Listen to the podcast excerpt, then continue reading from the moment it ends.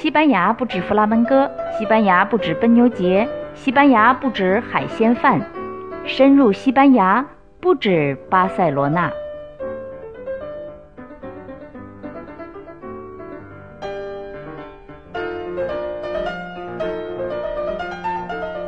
欧拉，你好，不止巴塞罗那又一期有声音的故事。八月份我在去埃及之前去了一个叫勒尔玛的村子。这个村子位于西班牙北部的布鲁戈斯省。莱德玛每年八月第一个周末都要举办一场盛大的纪念活动，纪念什么呢？让我先从十七世纪的西班牙说起。有故事的生活，有声音的故事。说到十七世纪的西班牙，还得回到十五世纪的西班牙。十五世纪，西班牙就成了世界上第一批真正意义上的全球帝国，第一个日不落帝国。这个日不落帝国后来被冠在了英国的头上，那英国已经是第二代了，是之后的事情了。所以，西班牙的一切好坏都始于殖民。十五世纪末，就是一四九二年。哥伦布发现美洲，美洲原住民的灾难从那个时候也就开始了。但是这不是今天要说的，我要说的是从那个时候开始，就是十五世纪末开始，西班牙的黄金时代开始了。财富来的那么容易，西班牙人的好吃懒做大概也就那个时候养成了。我说这个可能很多人就不同意，说我们不是好吃懒做的。当然，一部分人的好吃懒做是那个时候养成的。两个世纪的土豪生活以后，十七世纪中期。开始，西班牙就进入了一个巨大的反差时代。什么反差呢？就一边是很辉煌，一边是很没落。辉煌的是两个多世纪的多金，让西班牙的艺术、哲学都得到了极高的发展。但是在经济上呢，到了十七世纪，西班牙却面临着崩溃。长期的征服、征服、征服，其实它的深层意思就是海外战争加海外战争，那就是抛金撒银的事情啊。再加上西班牙。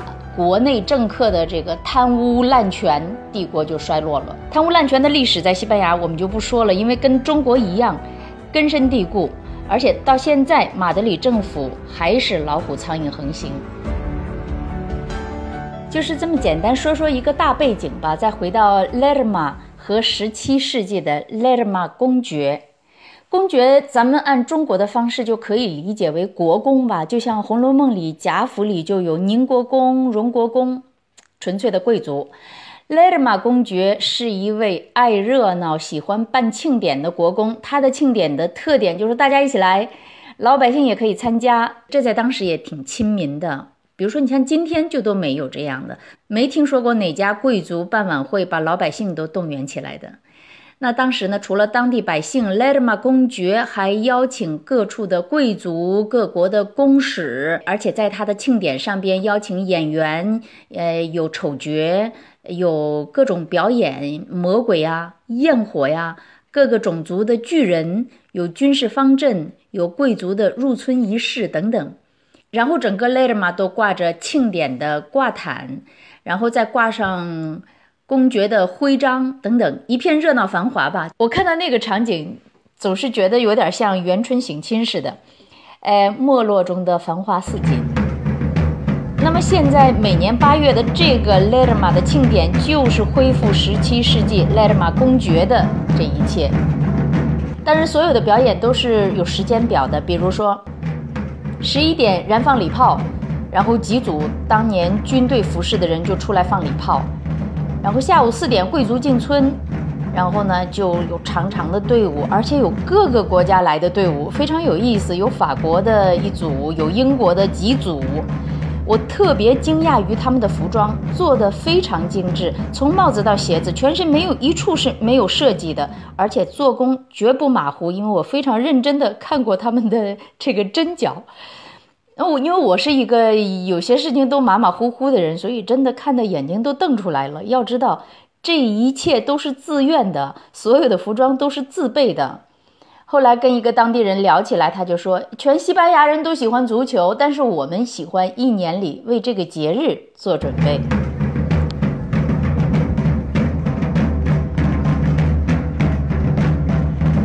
村子的广场上有各种小摊位。这些摊位呢，不是真的卖东西，就是表示当时的生活的情况。有些摊位呢，表示是军队的；有些摊位是纺线的，有小商店。然后有卖一些呃服装的，就是十七世纪的 Lerma 的整个的社会情况的翻版。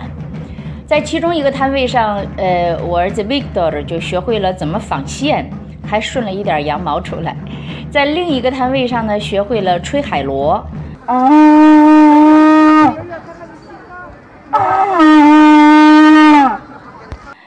哎，当天十二点呢是弥撒时间，那我们三个又穿着跟当地有点格格不入的衣服，因为我们穿的就是普通的衣服，那当地人穿就是所有的村民穿着的。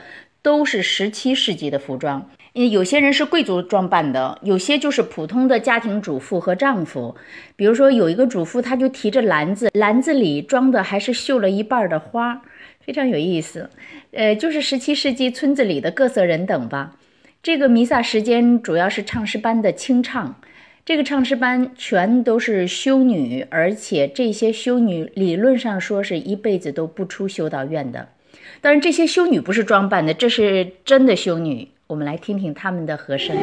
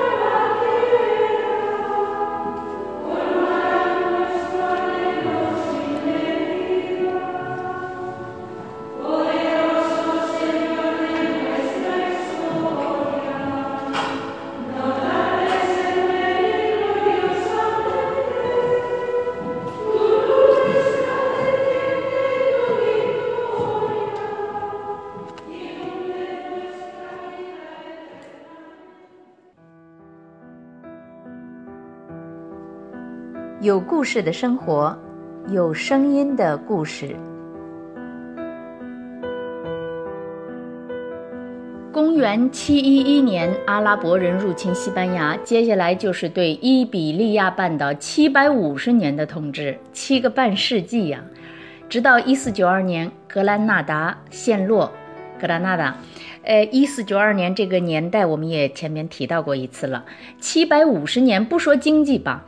不说政治吧，就说语言和文化，阿拉伯对西班牙的影响，你想一想就可以想象得到。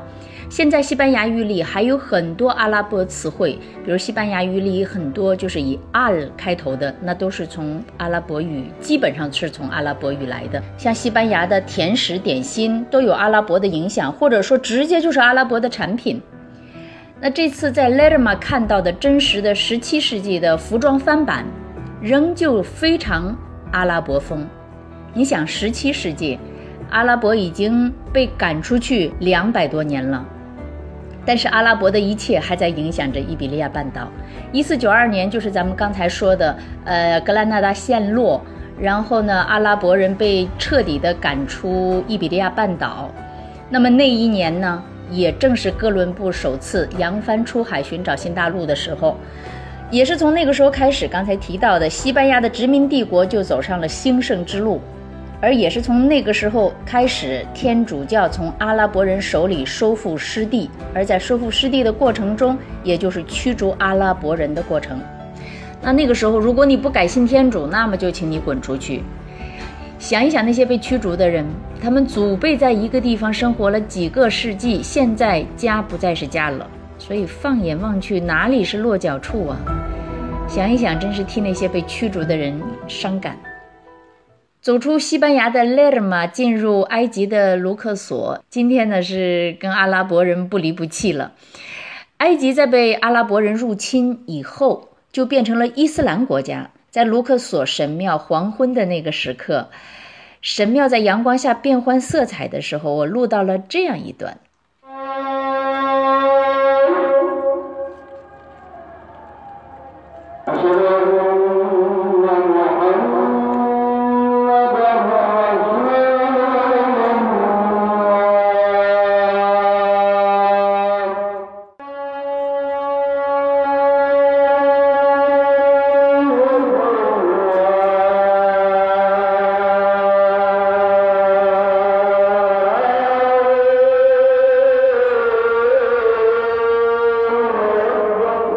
阿訇在召唤信徒做祈祷。